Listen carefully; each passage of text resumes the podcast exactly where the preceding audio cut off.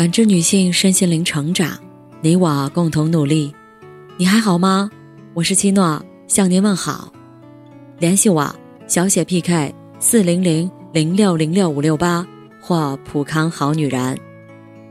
今天跟大家分享的内容是：人生变好，停止内耗，从三次放下开始。有人说，人生最自然、最健康的状态。是优秀的时候享受，糟糕的时候接受，有精力的时候努力，没精力的时候休息。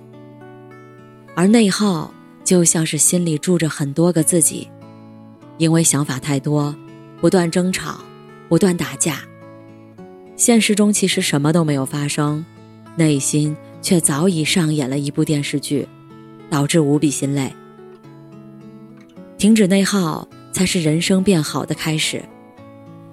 今天就来和你说说，我们都应该时刻提醒自己的三次放下。放下执念。有个发生在寺院里的小故事。寺院里有两株栀子花，每到盛开之时，花香四溢，沁人心脾。然而，今年有一株栀子花只开了一半，叶子也悄悄地开始泛黄，呈现出枯萎的迹象。小和尚发现后十分焦急。师傅却安慰他说：“没事的，可以救活，去拿一把剪刀过来。”但是小和尚一听要拿剪刀，十分不情愿，他不舍得剪掉他的枝丫。见他执迷不悟，师傅便和他解释了其中的缘由。原来开花的时候需要充足的营养。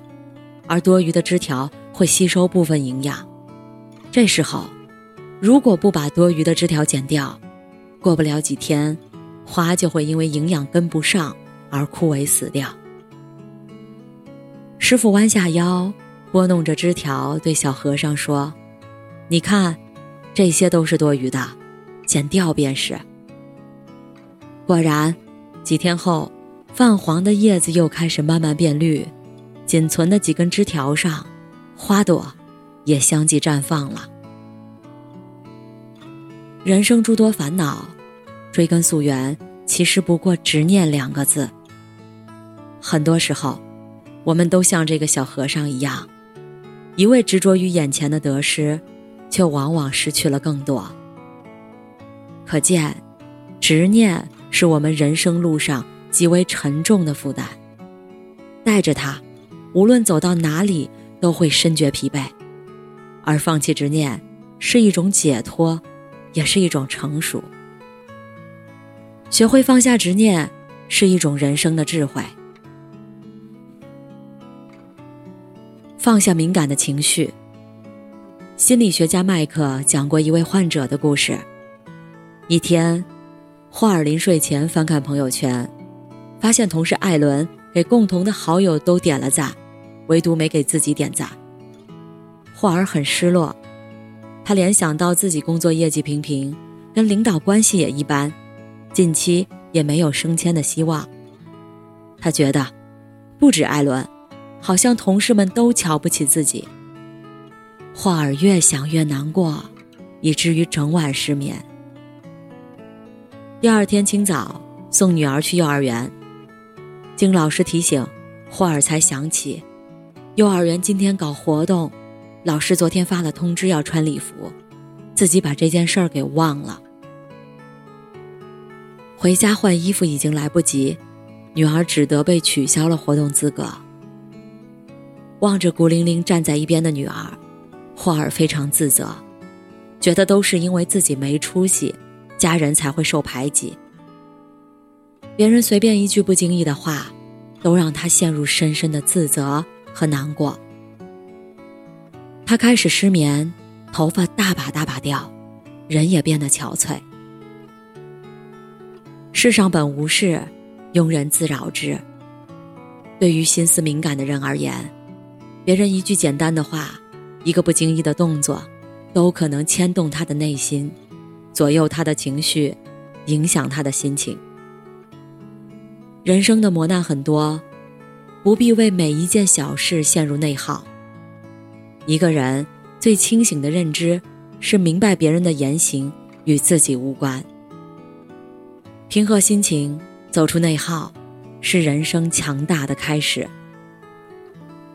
放下攀比心。比较是人的本能，但过度攀比，往往会比出嫉妒和不甘，害人害己。越长大越发现，以前站在同一起点的朋友，生活也许有了天壤之别。这种差距，不仅仅是努力和不努力的问题，而是多种原因造成的。不必羡慕，活出自己的精彩就好。对于问题，怎样才能放下攀比心？有个回答特别好：少看别人，多看自己。人生最大的竞争对手其实是自己。每个阶段，赢了自己才是王道。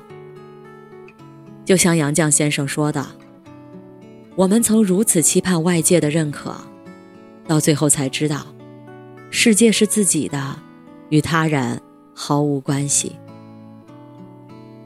卸下心灵的包袱，做到不比较，反而容易听见内心的声音。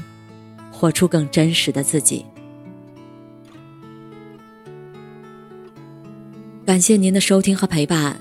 如果喜欢，可以关注我、联系我、参与健康自测。我们下期再见。